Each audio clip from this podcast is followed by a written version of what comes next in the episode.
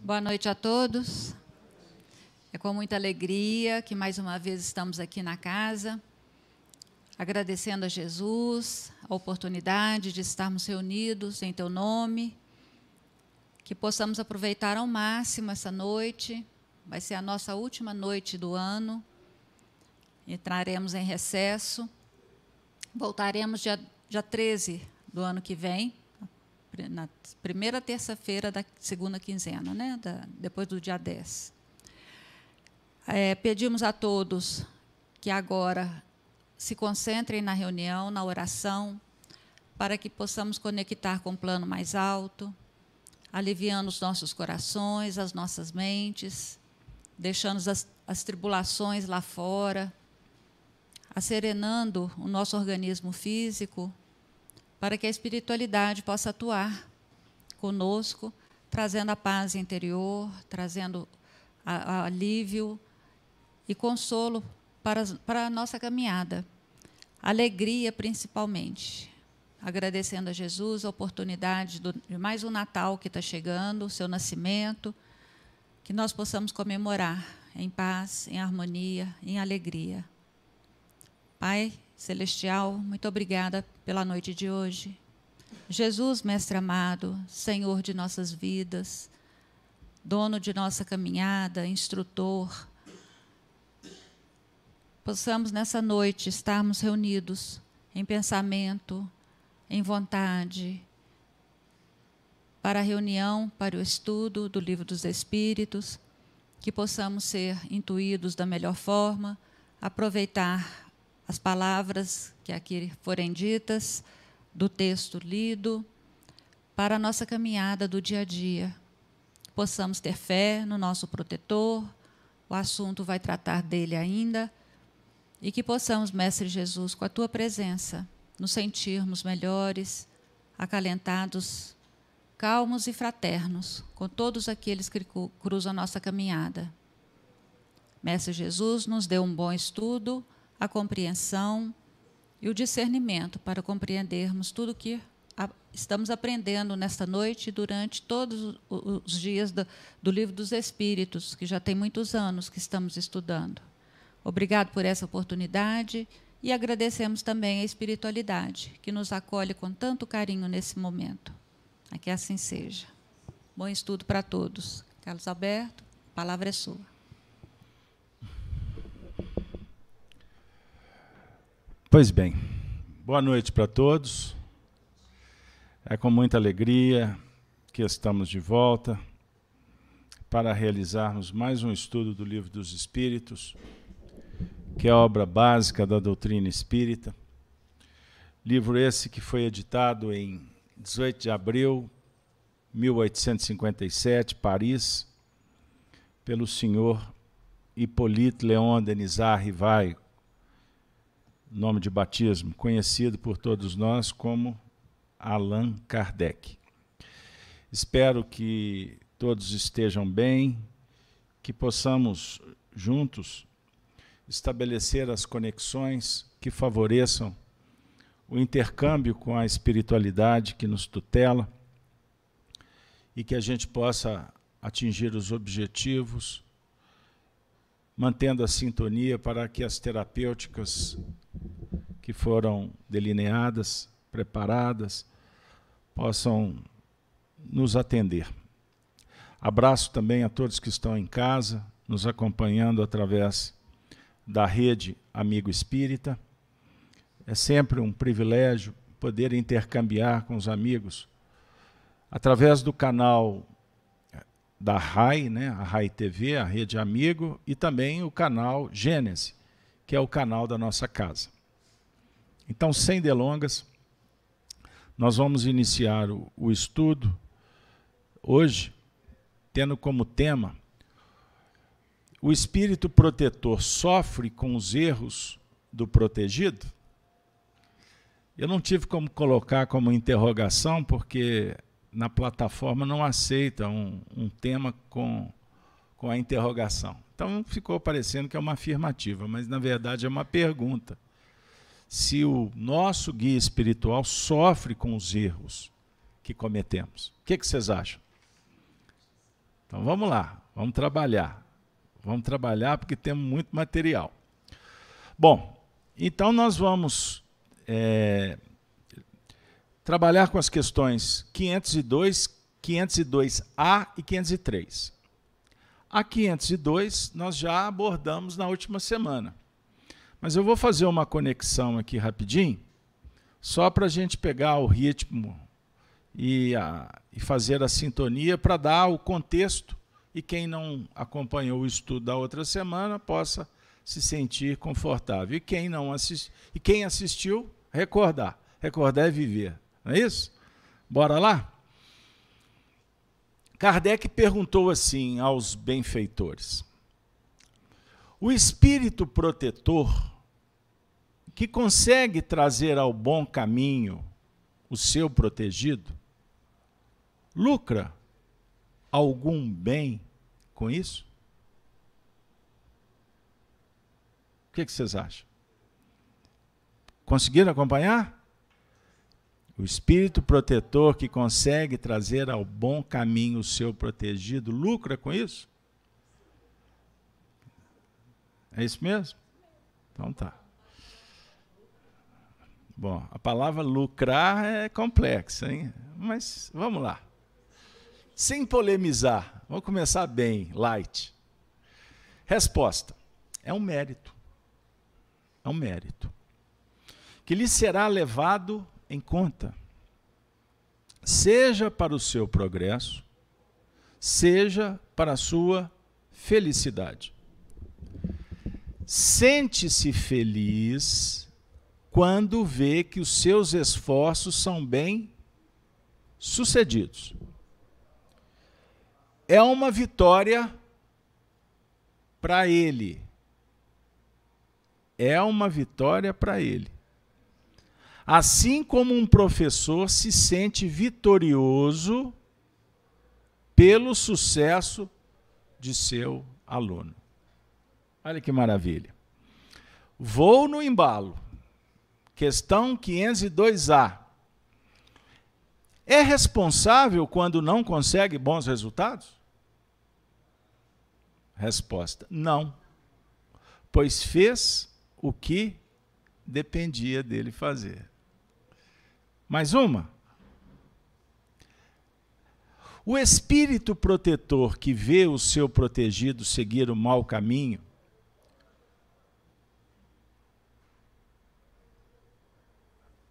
o espírito protetor que vê o seu protegido seguir o mau caminho, apesar dos conselhos que lhe dá, sofre com isso?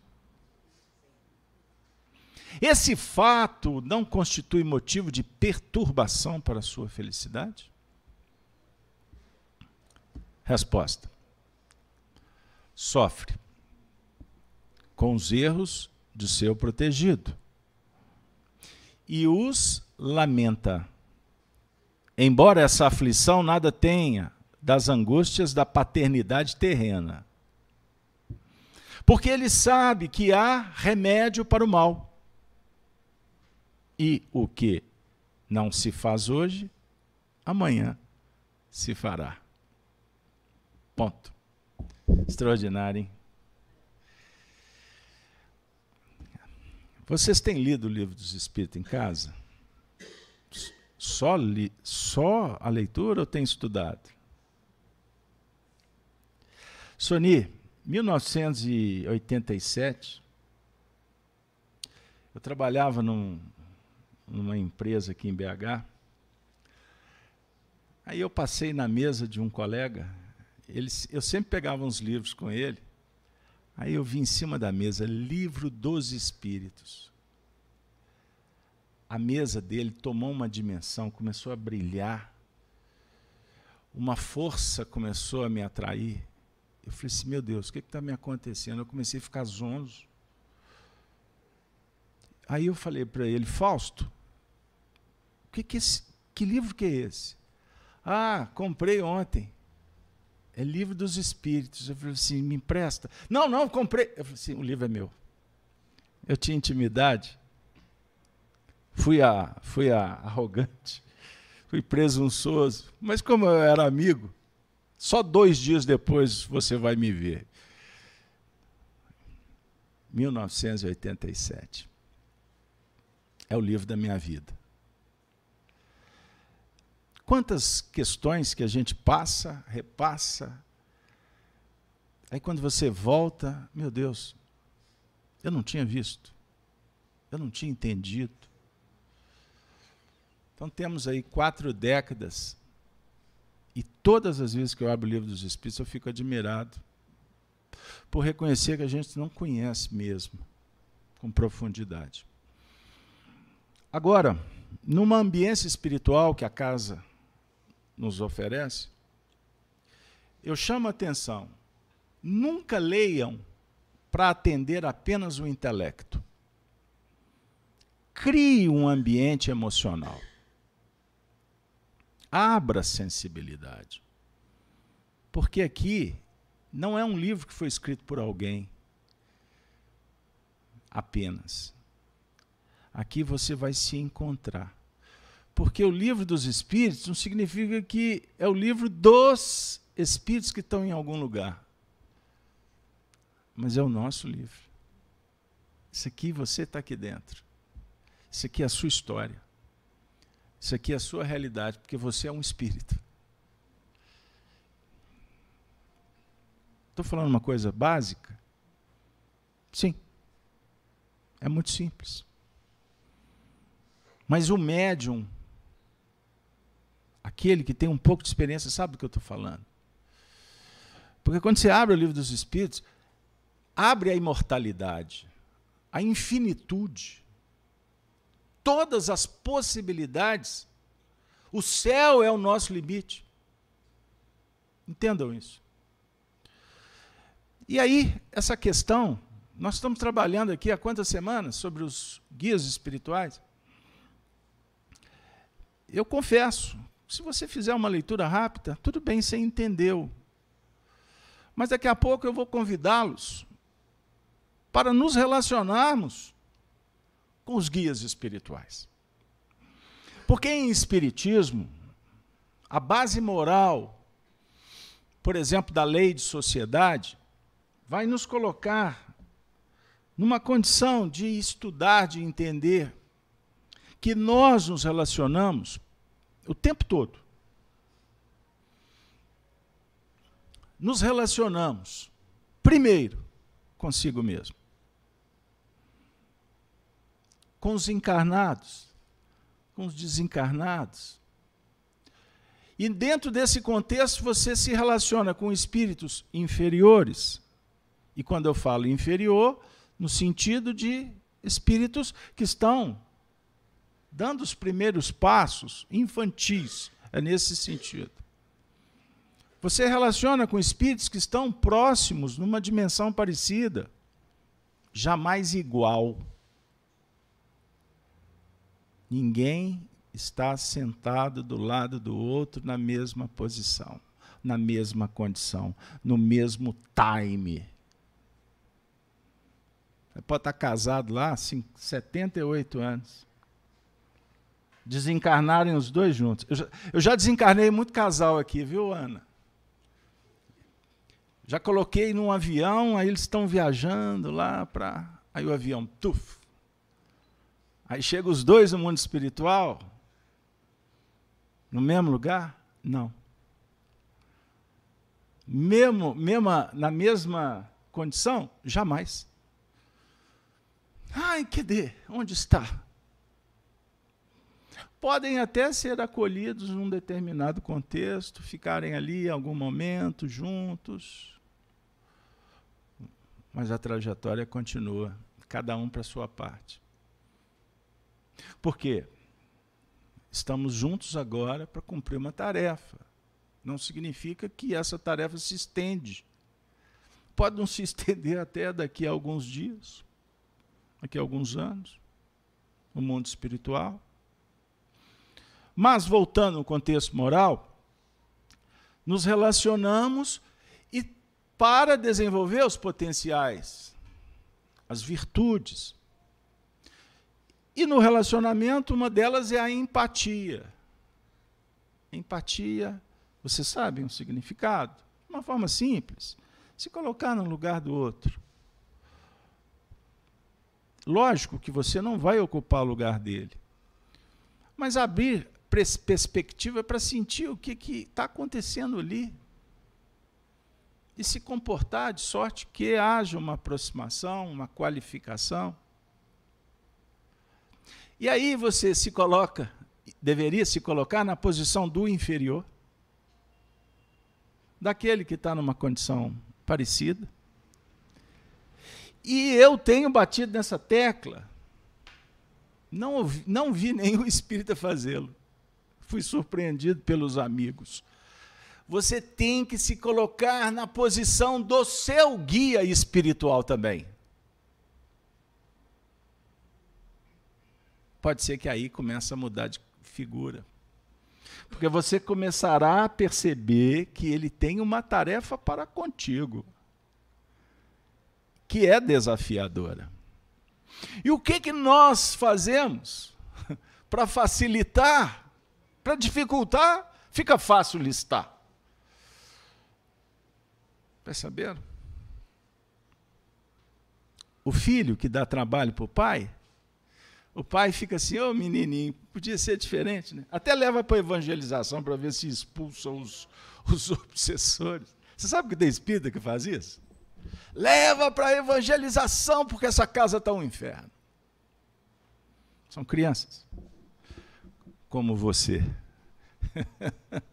porque esse é um comportamento infantil. Mas o certo é que é muito bom quando não dá trabalho. É cômodo. Não é assim? Aí a gente fica torcendo para que as coisas melhorem. Imagine o seu guia espiritual expectante que você aplume, ajuste, repare. Perceberam? Pois bem, então, lembrem-se, quando Jesus nos ensinou que a síntese de tudo que ele veio fazer na terra e deixar registrado é o amor. Se nós pautarmos a nossa vida no amor, ou seja, o amor como um sentimento sagrado, o amor ágape, não, não estou me referindo ao amor eros, é o amor ágape, é o amor entrega, é o amor renúncia, é o amor que se basta fazendo e não espera a resposta. É o amor caridade, Paulo usa essa expressão lá na sua carta aos Coríntios, no capítulo 13. Não adianta profecia, conhecimento, se não temos amor, porque o amor é que alimenta. E aprendemos com os Espíritos que nós temos o que damos. Você não dá o que você tem. Essa equação, ela balança a cabeça da gente, não é? Muda tudo. Porque a vida toda fomos informados que a gente precisa de ter para dar. Não. Espiritualmente, moralmente, você ganha dando. Então, o que que, observe, o que que você faz significa que você está tendo uma oportunidade de fixar caractere de desenvolver potencial, o código moral de lei que está gravado na sua intimidade. E isso vai acontecendo de uma forma gradativa. Você vai se habilitando, aprimorando. E o seu amor vai crescendo e você nem percebe. E daqui a pouco você se confunde com esse sentimento. Você nem sabe. Mas o outro percebe, porque é luz. Agora, quem faz para brilhar a luz, está morrendo de fome, porque não vai brilhar. Ele acende uma lanterna, daqui a pouco a pilha acaba. É diferente do amor, que vai irradiando, irradiando, o indivíduo vai crescendo em virtude, em generosidade, e cada vez que ele faz, ele procura se diminuir. É o contrário da vaidade, que a gente quer mostrar. Percebam? Um espírito protetor que consegue trazer ao bom caminho o seu protegido lucra algum bem com isso? Sem dúvida, é mérito. É um mérito que será levado em conta, seja para o seu progresso, seja para a sua felicidade. Mérito. Mérito, esforço. Prêmio interno é paz. Autoridade. Emmanuel tem uma belíssima página no livro Harmonização, intitulada Autoridade, quando ele explica qual a diferença de poder e autoridade. Poder, eu posso te dar poder, você poder fazer alguma coisa, mas eu não te concedo autoridade. Porque autoridade tem a ver com o quê? Experiência, conhecimento magnetismo. Não se discute magnetismo. Você se aproxima de uma alma bondosa, o magnetismo dela impregna da vida, da estímulo, ajuda. Só de ficar perto se sente bem, paz. Já viveram isso? Com certeza. Com certeza. Da mesma forma, quando, quando tu chega próximo daquela pessoa desequilibrada, pessoa negativa, vibrando na negatividade, porque ninguém é negativo. Nós somos espíritos. Nós temos a, a vocação do ser é perfeição. A vocação é o amor. A vocação é a moral. Diferente disso, nós estamos dissociando, desconectando e por isso irradiamos, por exemplo, a própria doença, a desarmonia. Você chega perto da pessoa, você começa a ficar agitado, não sabe por quê. Não é assim quando o indivíduo vai para o velório? O médium sensitivo chega no velório, não conhece ninguém, daqui a pouco ele começa a ficar abafado, daqui a pouco ele está irritado, daqui a pouco ele está choroso, ele está angustiado, mas ele só foi ali dar carona para alguém, não conhece ninguém. Ele está registrando uma ambiência que está sendo fomentada por indivíduos encarnados e desencarnados. Não é diferente quando você entra num, por exemplo, num templo, você chega ali e se sente em paz. Se falar que sentem em paz na fiaca, eu vou ficar muito feliz. Porque a gente fica passando pano no chão todo dia, varrendo, tirando poeira, com as nossas orações para que todos que cheguem aqui sintam bem. Então aqui não é um ambiente para se discutir, para brigar, para ficar discutindo sexo dos anjos, polarizar. Na outra esquina, por favor. Porque nós temos que dar manutenção. Aí assim eu dialogo também sobre o que acontece no ambiente da sua casa. O que tu faz? Como vocês estão investindo para que o ambiente possa ser acolhedor? é o, que, é o trabalho que o benfeitor espiritual exerce conosco, e por isso ele se sente feliz quando as coisas estão dando certo conosco. Que é o resultado do mérito, do esforço. É um trabalho árduo. Ele sente-se feliz quando vê os seus esforços bem-sucedidos, como você, em qualquer atividade que exerce. É gostoso, é prazeroso. Motiva é motivacional. A sua vitória é vitória para ele. Os espíritos usam, né? O exemplo do professor que se sente vitorioso pelo sucesso do aluno. Compreenderam? Não é espetacular? Não é maravilhoso? Aí você pode perguntar, mas o que que isso, na verdade, afeta a minha vida?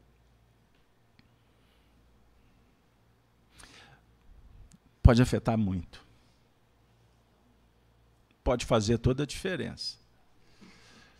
No mundo materialista, esse assunto não é trabalhado. Aliás, nós estamos no momento, eu escutei um, uma fala aqui antes de começar a reunião, que é para vocês prestarem atenção mesmo. A gente vive num, num momento em que parece que as pessoas sentem prazer em ficar discutindo como é que tudo vai acabar no buraco.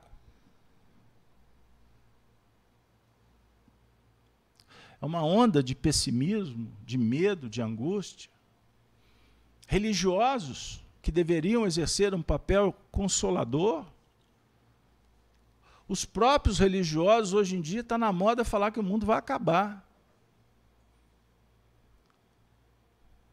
Como a gente observa aí os rumores de guerra o tempo todo, de conflito, é?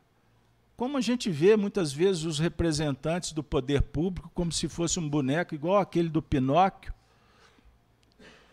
e o povo igual o espantalho observando não sei o quê.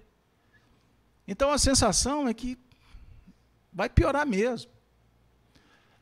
E aí, aqueles que têm o papel e estudam como o espírita, sobre a trajetória de um espírito, somos imortais. Olha, se o mundo, se apagarem as luzes, se tiver uma crise energética, se interromper a internet por três dias, pode ser que milhões de pessoas morram. Isso é verdade. Por quê? Como é que você vai abastecer o carro? Como é que você vai tirar o dinheiro? Como é que você vai. Como que você vai fazer comida? Imagina aquelas pessoas que moram naqueles prédios todos automatizados. Como é que elas vão entrar em casa? Agora, eu vou apertar o parafuso. Imagine os CTIs, os hospitais. Mas você vai parar para ficar especulando? Gente, se o papai do céu apertar o botão stop, Acabou tudo. Ok. Bora. Para onde, Senhor? Eu fecho o olho aqui, abro ali. Agora, se eu ficar enamorado com a treva, o que, que vai acontecer? Sua alma paralisa. Para alguns filósofos, o contrário do amor é o medo. Não é o ódio, não. Porque é o medo que sugere o ódio. É o medo que estanca. É o medo que paralisa. É o medo que causa ruptura, insegurança, doença. Então, nós não podemos entrar nessa vibe. É assim que os meninos falam? É vibe, né? Tem que fazer uns upgrades aqui de vez em quando. Estou ficando mais para lá, né? Já estou anunciando a minha partida. A minha esposa falou assim: todo dia eu fico viúva. Eu falei assim, mas você casou com um espírita. Eu tenho que ficar planejando até a minha partida. Porque no dia que acontecer, bora lá.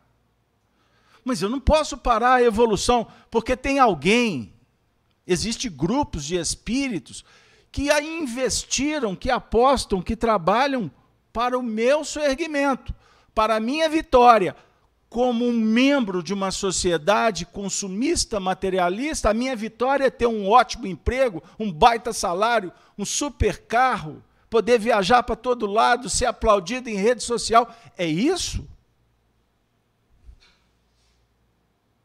Não. Me desculpe, mas não é isso. Não foi para isso que eu vim à Terra. O meu reino não é desse mundo. Jesus aponta a felicidade do espírito, esqueçam casa, lugar, corpo, esqueçam isso.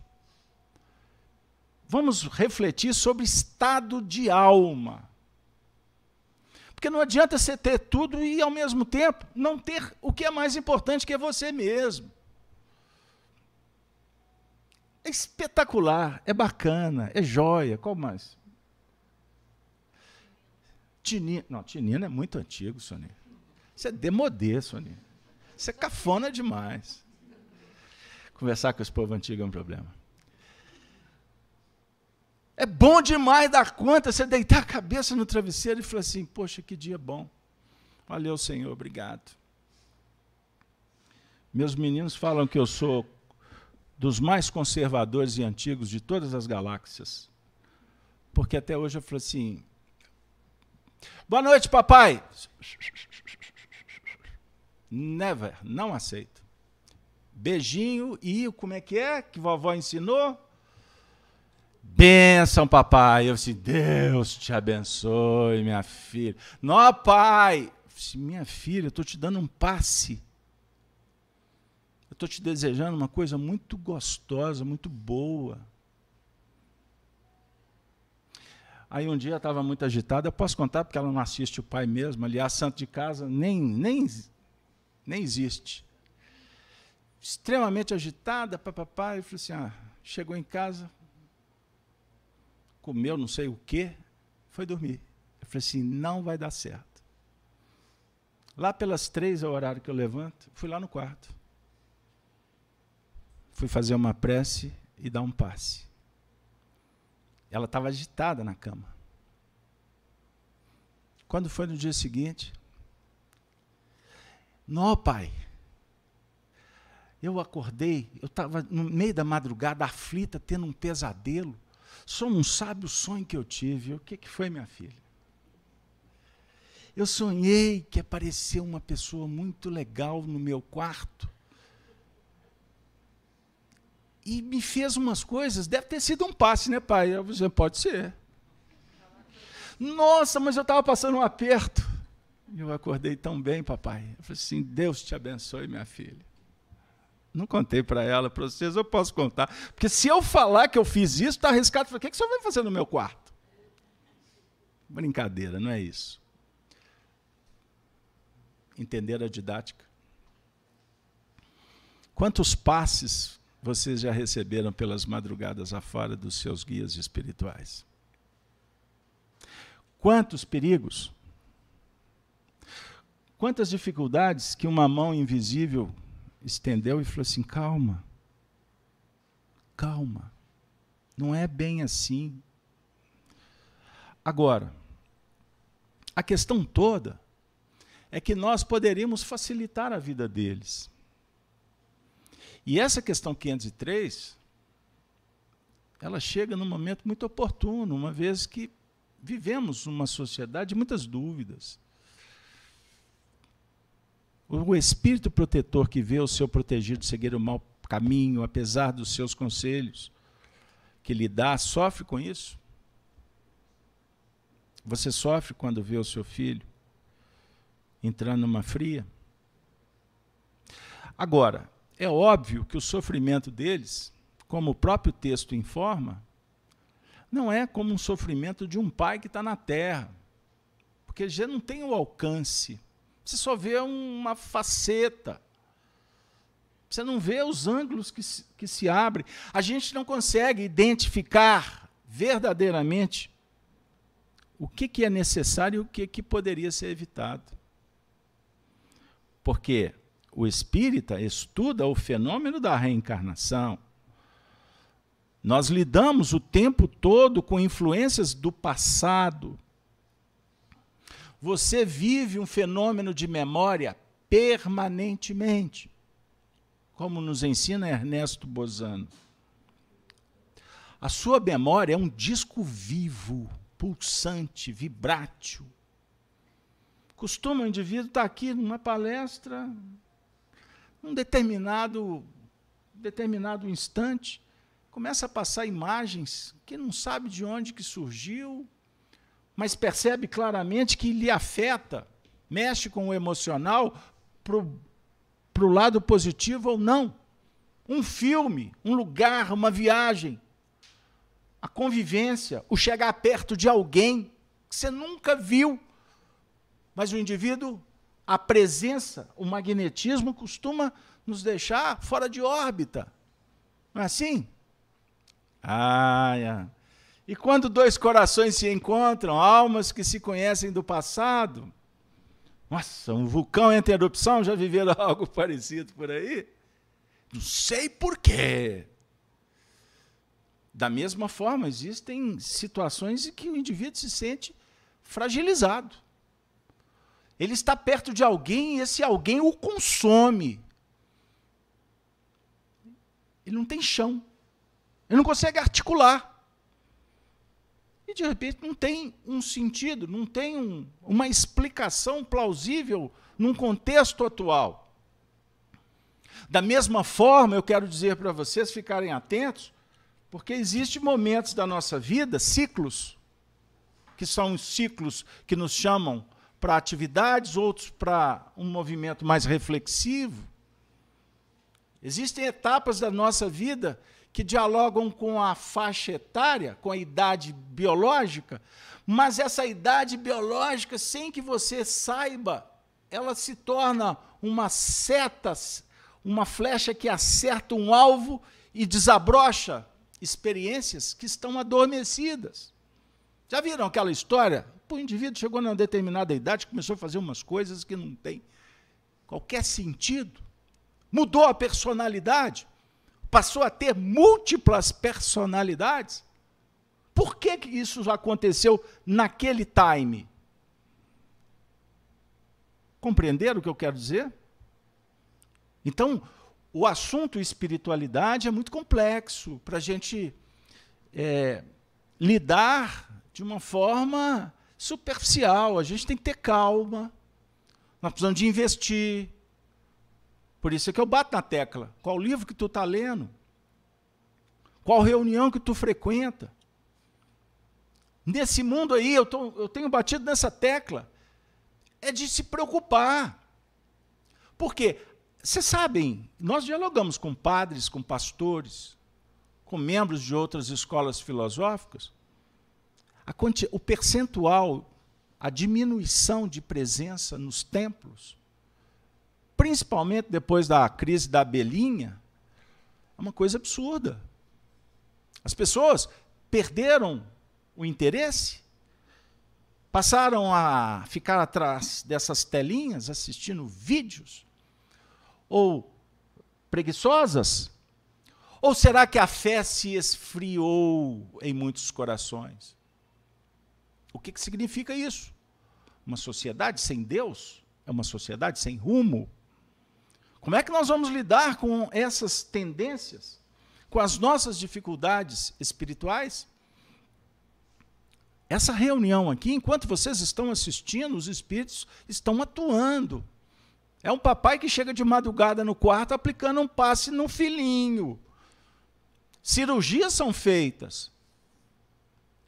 O intercâmbio, essa ambiência, ela é terapêutica. O sair de casa, atravessar a cidade, enfrentar frio, calor, chuva, isso é um diálogo com o movimento de sair de dentro em busca de solução.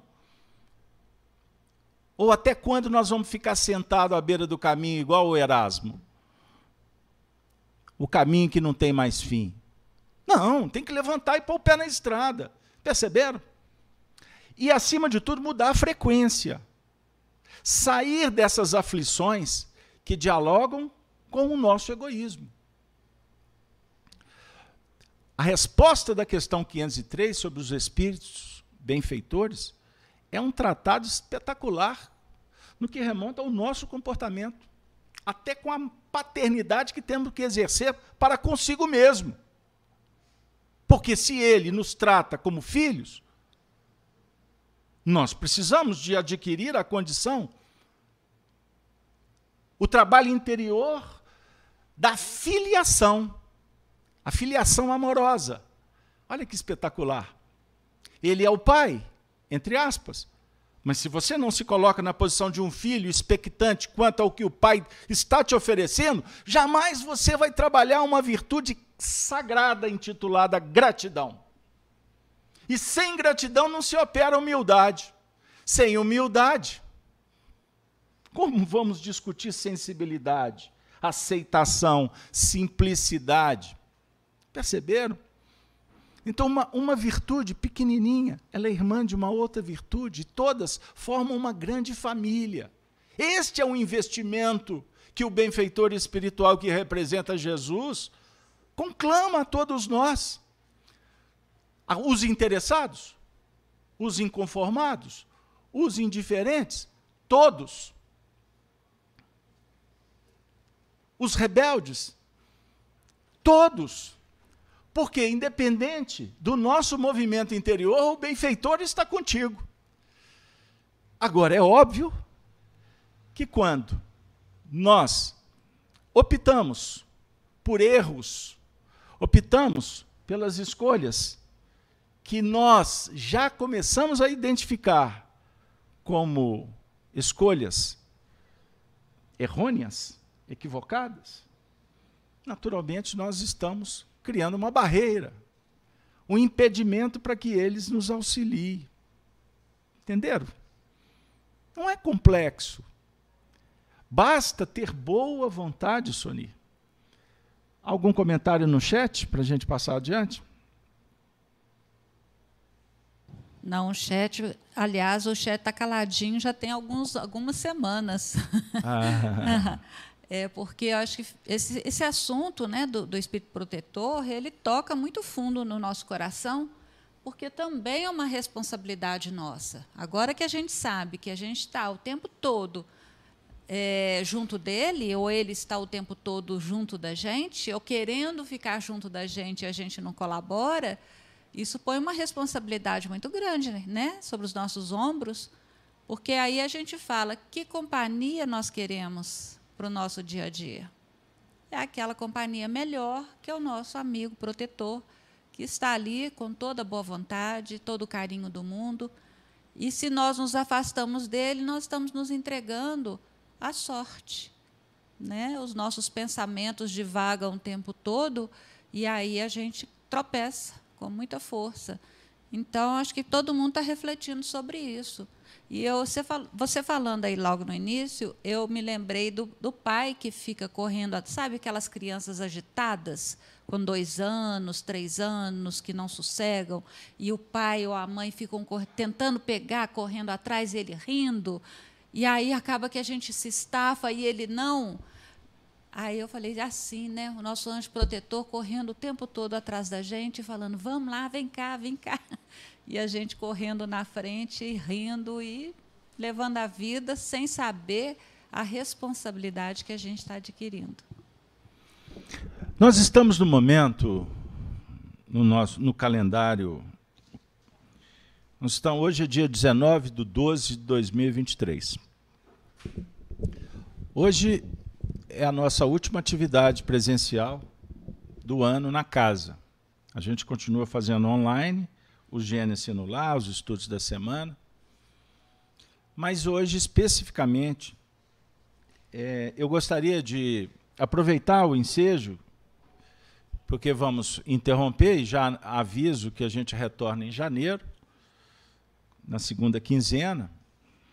É, porque uma vez que dezembro chegou, e já estamos quase no final, né? O planeta Terra está girando numa velocidade ah, tá uma beleza, supersônica, né? Poxa, ontem começamos o ano. Tudo tão rápido. Mas o mês de dezembro é o mês do Natal. E eu gostaria de dentro do contexto dos benfeitores espirituais compartilhar com vocês uma reflexão uma vez que, embora o Natal no mundo ocidental é comemorado, o nascimento de Jesus né, é comemorado no mês de dezembro, e não foi exatamente em dezembro que ele nasceu, e as comemorações, elas também tomaram uma dimensão, uma roupagem que dialoga muito mais com o materialismo do que realmente com a significação, com, a, com o símbolo do nascimento de Jesus, que representa o, o nascimento do Espírito, a chegada de uma nova era, novas possibilidades, realização de sonhos, por que não dizer? E em face a essa roupagem, naturalmente, a espiritualidade utiliza desses recursos, porque milhões de pessoas no mundo afora param para lembrar dele, mesmo que rapidamente. Porque o cristão, ele comemora o Natal, o nascimento de Jesus, todos os dias. Porque todo dia é um dia, é uma nova etapa que se inicia. Então nós temos ciclos pequenos e ciclos maiores. Estamos concluindo um ciclo de um ano, 365 pequenos ciclos. E uma vez que eu falei que esse ciclo dos 365 dias passou muito rápido, no mundo em que vivemos, no estágio atual evolutivo, nós podemos também, o que, é que vocês acham? Concluir que a nossa vida também está passando muito rápido. As coisas estão ficando para trás, o mundo está muito diferente. Se você faz uma uma análise de 10 anos atrás, a gente vai chegar na conclusão de que há 10 anos atrás a gente não imaginava que o mundo estaria desse jeito agora. Imagine só. E o que, que pode acontecer daqui a 10 anos? Não podemos prever. O certo é que tudo está passando. Emmanuel, na introdução do livro há, há dois mil anos, ele fala, vai contar a história dele, que viveu como um senador romano lá nos tempos do imperador Tibério, ele se chamava Publio Cornelius Lentulus. E ele envolve também um grupo que estava com ele na época, aos tempos de Jesus. E, e ele vai falar o seguinte: que o que, que são dois mil anos na história evolutiva de um homem? dois minutos, ele usa essa, essa metáfora. Talvez nem dois minutos. Então, tem dois minutos que o relógio registrou a vinda de Jesus. Tem dois minutos que possivelmente a gente estava lá ou em outro lugar, mas a gente estava vivendo. E passaram dois mil anos, nós estamos aqui. E o Emmanuel diz o seguinte: que o que importa considerar não é tanto a ribalta, mas sim os personagens. Porque se a ribalta, Roma, mudou, hoje nós estamos, por exemplo, aqui no Brasil, os personagens somos os mesmos. Em algumas vezes, alguns casos, fazendo as mesmas coisas.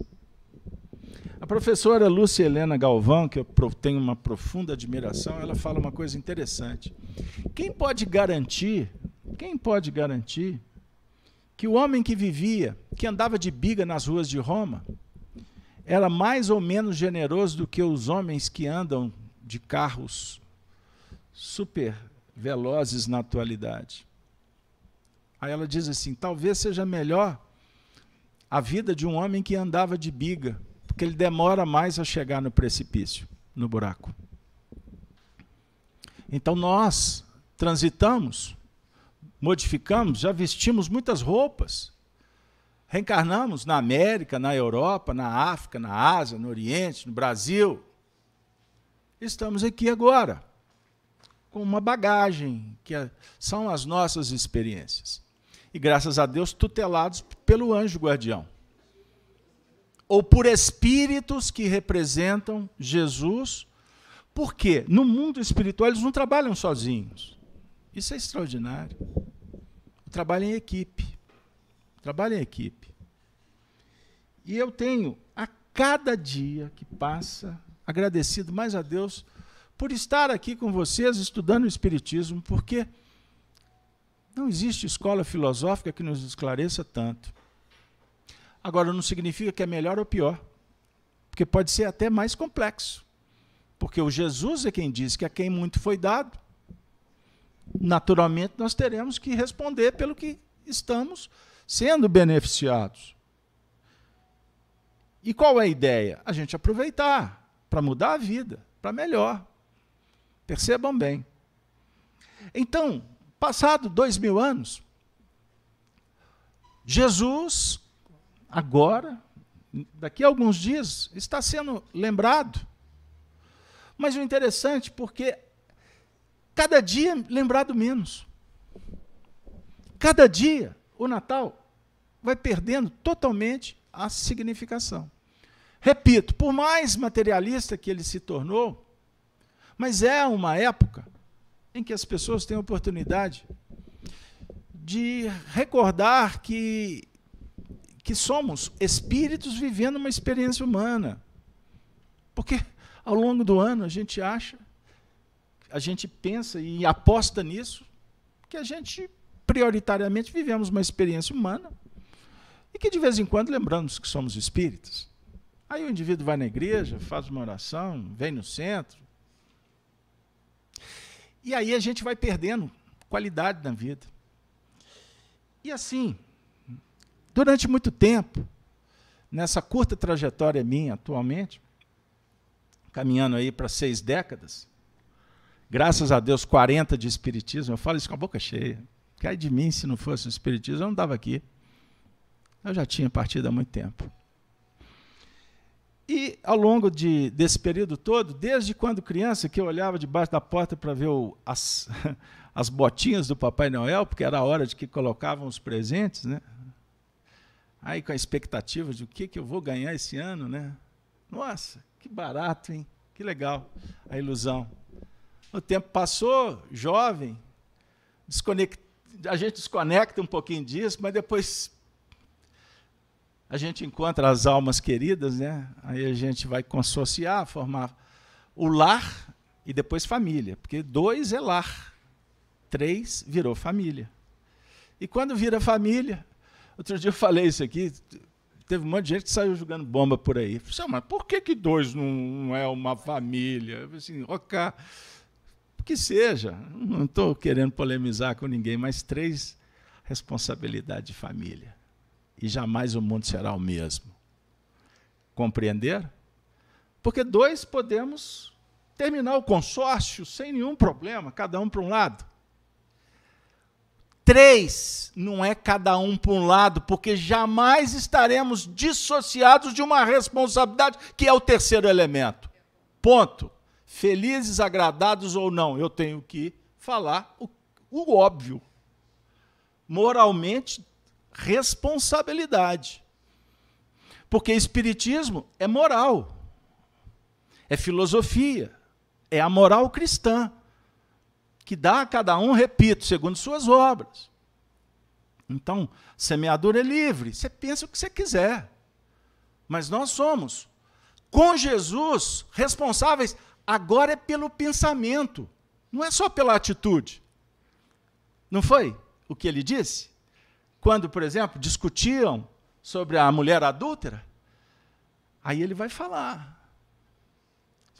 Para a gente tomar atento, para não cometer um erro pelo pensamento. Está escrito. Mas não é para a gente ser informado. É só para a gente receber um toque, porque só ler não resolve que se fosse assim, teólogo seria santo. E não teríamos tantos absurdos por aí de teólogos falando abobrinha e incentivando o medo e a descrença nos naqueles que deveriam ser ovelhas a serem cuidadas, tratadas, respeitadas, amadas. Mas como políticos pensam no próprio bolso ou na vaidade? E na arrogância de tudo saberem, criam uma grande distância e poderiam dizer para as pessoas o seguinte: você vai sofrer. Não é porque alguém vai te punir, Deus não pune, como Deus não vai te premiar de nada. Não tem privilégio, Deus não é caprichoso. Quando que tu vai sofrer? Quando você pensar aquele pensamento, aquela ideia que vá contra a sua consciência a natureza. Começou o sofrimento aqui agora. Eis o inferno. É quando você deseja mal. É quando você se torna irresponsável, indiferente. Então nós estamos no momento em que o aniversariante Jesus, que para milhões de pessoas é uma data muito especial, que precisa de ser honrada e respeitada mesmo que, repito, que tenha toda a formatação materialista do presente, que tem que ser assim, que tem que ter a, o ritual, é, é sagrado. Isso tem a ver com a história da pessoa, tem a ver com a cultura que ela trouxe, não só a de agora. Tanto é verdade que tem pessoas que aproxima-se o Natal, a pessoa entra em angústia, em depressão. Não sabe por quê. Será que tivemos uma experiência ruim no passado, nessa época? Será que menosprezamos? Será que fomos indiferentes numa época em que é para que as pessoas possam refletir sobre o que vem a ser solidariedade? Poderia ser o ano inteiro, mas é um momento que muitas vezes o indivíduo junta um recurso e fica sensibilizado com uma criança que não tem o que comer. Isso é sagrado. Está sendo movimentado os valores do espírito. Porque ninguém pode ser feliz indiferente ao que está acontecendo do lado. É muito simples. Então, durante muito tempo, durante muito tempo, eu sempre refleti sobre o Natal. E dessa vez, eu acredito que ao longo desses anos eu sempre fiz um, algum comentário no final de ano, porque a minha obrigação, minha obrigação moral é um dever do meu coração com Jesus. Porque Ele é a referência da minha vida. É a Ele que eu devo tudo. Então, falar dele nessa época é muito mais gostoso. Mas no contexto atual tem sido tão desafiador. E os Espíritos têm nos mostrado como tem sido para eles também. E já que nós falamos do guia espiritual que sofre que lamenta quando nós cometemos erros? Os Espíritos têm nos informado que nessa época do Natal, para eles, tem sido um grande desafio. Sabe por quê? Porque quando vi, como vivemos a época apocalíptica, e apocalipse não significa final, apocalipse significa tirar o véu. Nós vivemos o, o momento da verdade, tudo que está debaixo do tapete vai aparecer, ou já está aparecendo, ou apareceu mesmo. O véu está sendo tirado e nós estamos começando a olhar num espelho, face a face. Eu falei para uma amiga hoje, antigamente parece que a vida era mais colorida, né? Que a gente punha cor para todo lado. Agora as coisas estão perdendo o brilho não, agora você está enxergando um pouco de como elas são. Porque na Terra nós temos apenas fragmentos perceptivos da realidade. Prestem atenção, fragmentos de percepção. Você não sabe a verdade. A verdade é de Deus. A gente tem algumas possibilidades de aproximar da verdade mas geralmente pseudos-verdades. E estas, como uma gota de um colírio que cai nos olhos, geram desilusão. Porque só tem desilusão quando nos iludimos. Perceberam? Então é um momento mágico. O momento, eu vi uma entidade espiritual me dizendo assim, é um momento da certificação. É o momento da escolha. Não vivemos mais o tempo de ficar em cima do muro. Vocês sabem, todos sabemos que o mundo está polarizado. Para lá e para cá, não é? Por que será? Não vou entrar nas questões do mundo, porque tem uma história aí de cultura contra cultura, uma guerra aqui, o controle ali, o mundo caminhando para uma série de questões que não me, me importa agora, mas elas existem, os controladores. Eu quero dizer o seguinte, porque é o momento da seleção do joio e do trigo. Nós chegamos no momento que Jesus está dizendo assim para Pedro: lance a rede para a banda certa. Jesus não era pescador. Pedro era pescador profissional, já bem avançado em idade. Senhor, a noite inteira pescamos, lançamos rede e nada. Lance a rede para a banda certa. Aí eles lançaram. E qual foi o resultado? Então, é esse é o momento da grande pescaria. Joio, trigo. É o momento de definições. Só que nesse movimento de escolhas e desescolhas, aonde vivemos dilemas, conflitos. O conflito é desequilíbrio. O dilema é para onde eu vou, certo? Só para situá-los. Esse momento, como nós trazemos muitas marcas de escolhas, algumas irresponsáveis, outras ignorávamos, não sabíamos, fomos aprendendo empiricamente, batendo a cabeça ali, chutando a porta colar e com o corpo todo ferido. A tendência é que haja uma certa prudência para tomar uma decisão. A tendência. Porque a dor está doída. E isso acontece principalmente no âmbito das relações. E o Natal Diante de um cenário tão complexo, ele para muitas pessoas se torna um momento de dor. Um momento desafiador. Porque é o momento que as pessoas tradicionalmente se reúnem. É o momento que tu vai reencontrar com A ou com B. E nem sempre com aqueles afins. Encontramos com alguns corações que vivemos algo traumático, superficialmente convivemos durante tanto tempo. É o momento que, como o mundo caminha para essa apostasia, que é a fé que se esfria, o amor que se perde, é complexo até numa reunião familiar. Você fala assim, oh, gente, nós precisamos de um momento de oração. Porque isso também foi se perdendo aqueles, os mais antigos, os avós, os pais, que os filhos acompanhavam, meio que, puxa, agora é a hora da prece.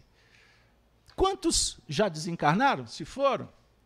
E a geração que assumiu, aí descaracteriza todo o processo.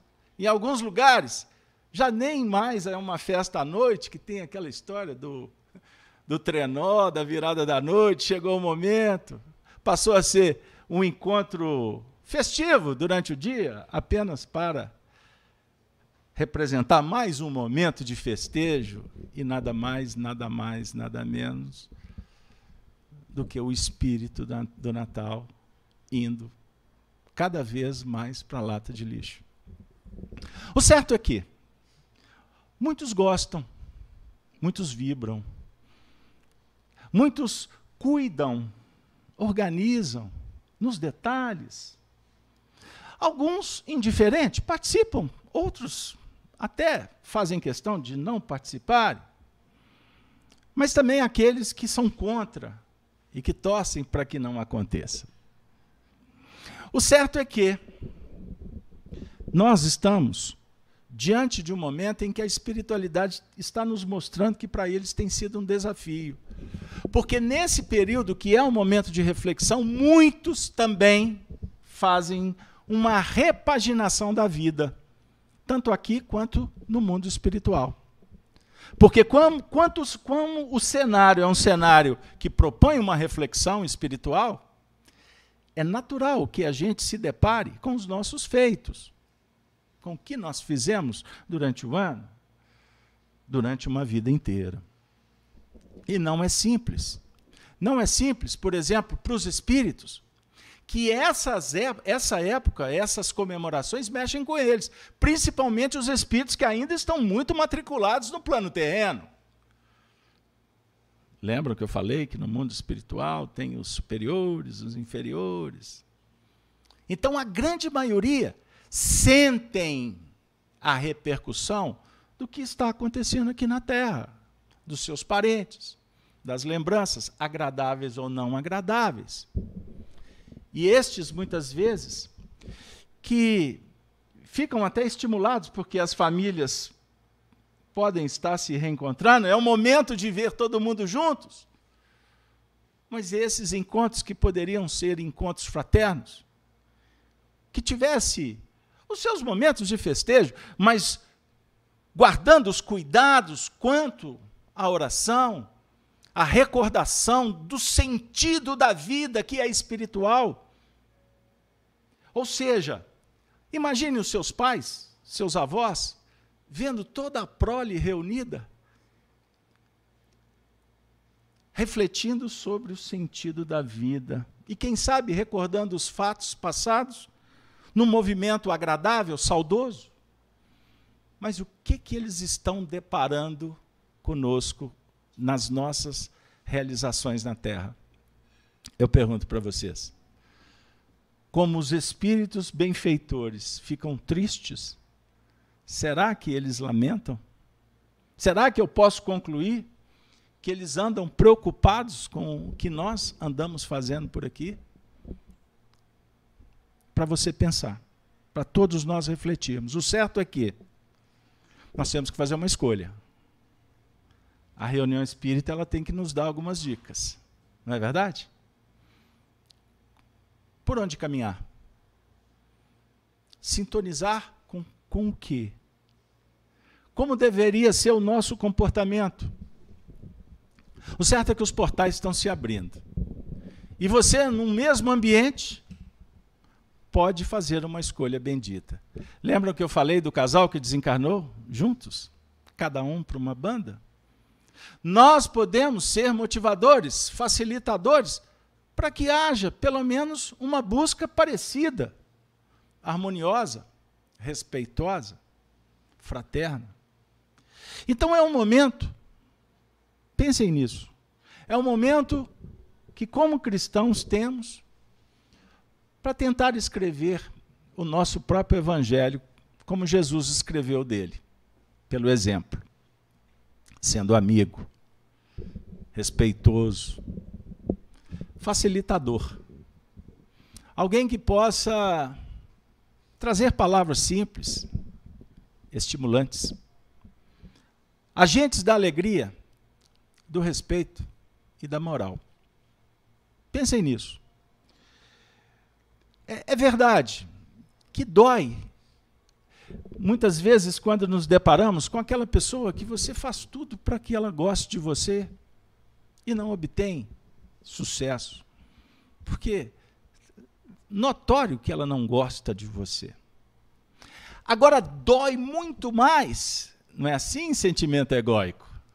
dói muito mais quando nos deparamos com aquela pessoa que não gosta de você e por onde ela passa, ela semeia ódio, difamação, ataque em corações que nem sabem o que, que acontece entre vocês. Dói também. Talvez dói muito mais do que aquele que não gosta e fica na dele, não é verdade? Mas é muito bom quando a gente está com pessoas afins com os amigos. Aquela, aquela alma que tu que tu sabe que são somos almas gêmeas, vamos falar assim de uma forma figurada. Ou seja, já existe conquista. A vibração, ela é vitoriosa. Você não faz esforço. Tudo dá certo, o papo flui.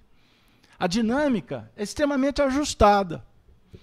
Mas percentualmente, nós estamos nos deparando muito mais com as adversidades do que com os sentimentos que favorecem o verdadeiro espírito natalino, para fazer uma adaptação. O espírito cristão.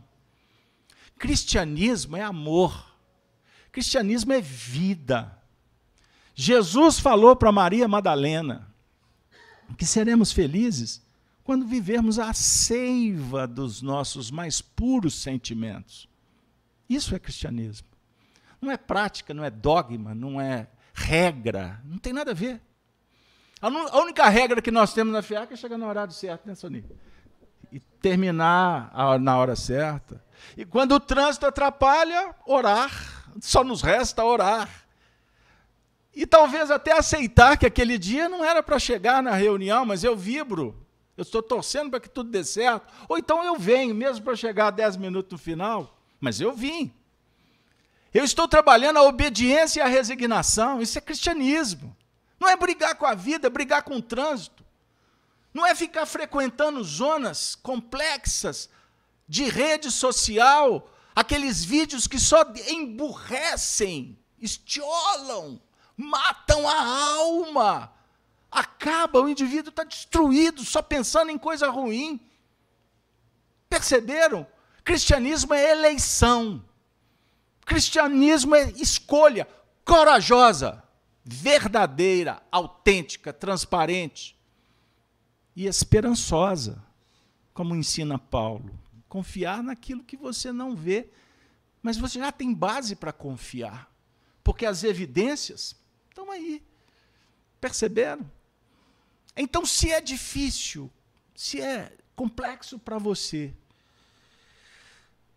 conviver com estes adversários, com essas adversidades, recordemos que o Natal é vida nova. O Natal é renovação. O Espírito visitou José. Em sonho, apareceu, dizendo: José, filho de Davi, não temas receber a Maria, tua mulher, porque o que nela está gerado é espírito puro, é espírito verdadeiro, é espírito consolador. Então, José, não tema. A missão é essa. Veja a vida com os olhos de Maria. Haja como Maria, que falou para o anjo: Que queres, Senhor? Faça de mim tua serva. Não me importa o tamanho, a dificuldade. Não me importa, faça de mim a tua serva. Para se posicionar assim, só com amor. O amor sublime, o amor que encanta, o amor que cura, o amor corajoso que enfrenta os problemas sabendo que vai resolver, mesmo que demande muito tempo. Mas o mais gostoso é poder percorrer o caminho, não é tanto o resultado. Percebam bem, o caminho, Hermes Trimegisto ensinou no Egito Antigo, o caminho se faz no caminhar.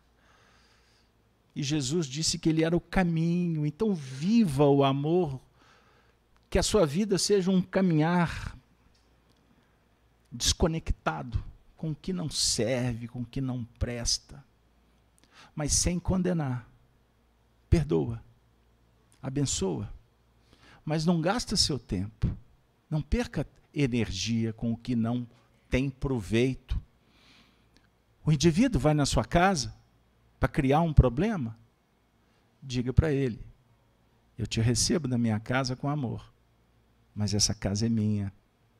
O indivíduo entrou na sua casa para distribuir felicidade, se encante com ele e dê as mãos para ajudar aqueles que ainda não concebem, não, conce não conhecem a expertise, o valor de semear virtude.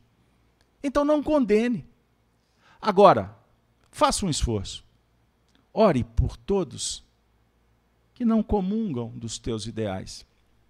Quem sabe o Natal possa, nesse momento histórico, nesse recorte que estamos fazendo, o Natal representar liberdade. Você só será livre quando perdoar. Compreender que cada um está na posição que consegue e Deus a todos. Você não tem controle na vida, no coração de ninguém, mas tem uma responsabilidade consigo mesmo.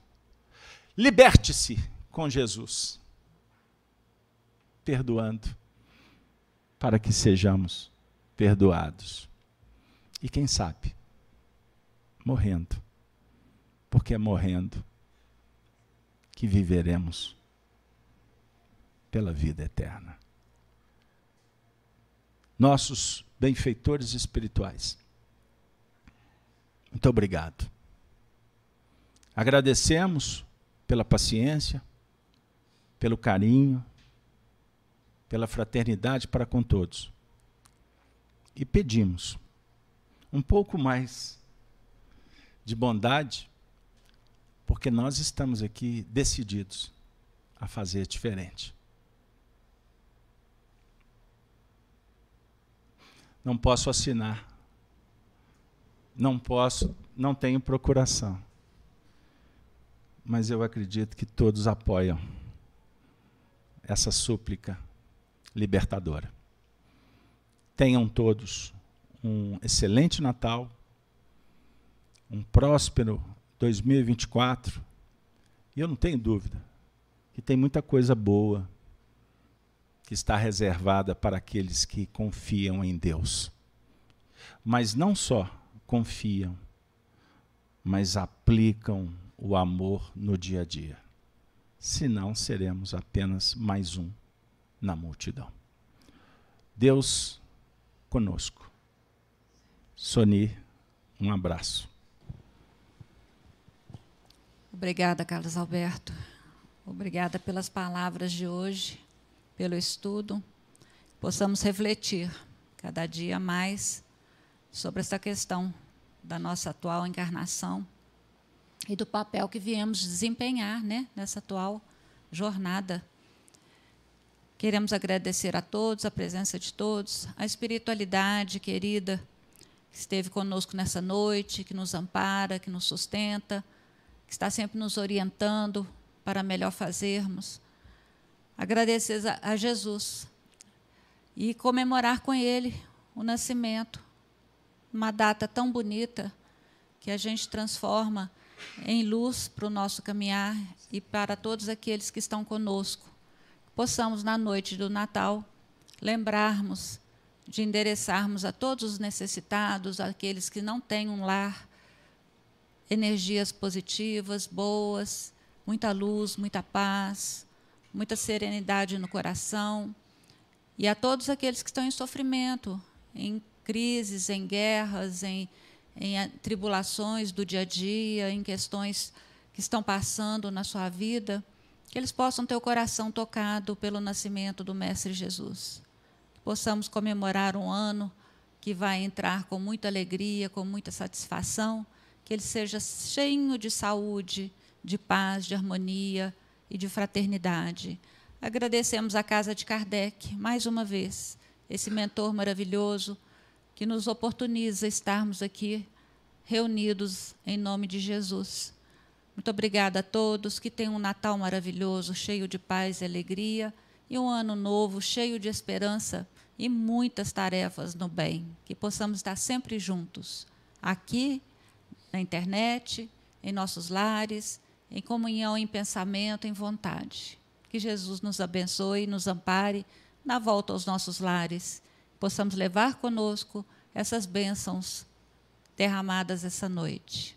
Muito obrigada a todos, uma boa noite e que Jesus esteja sempre conosco.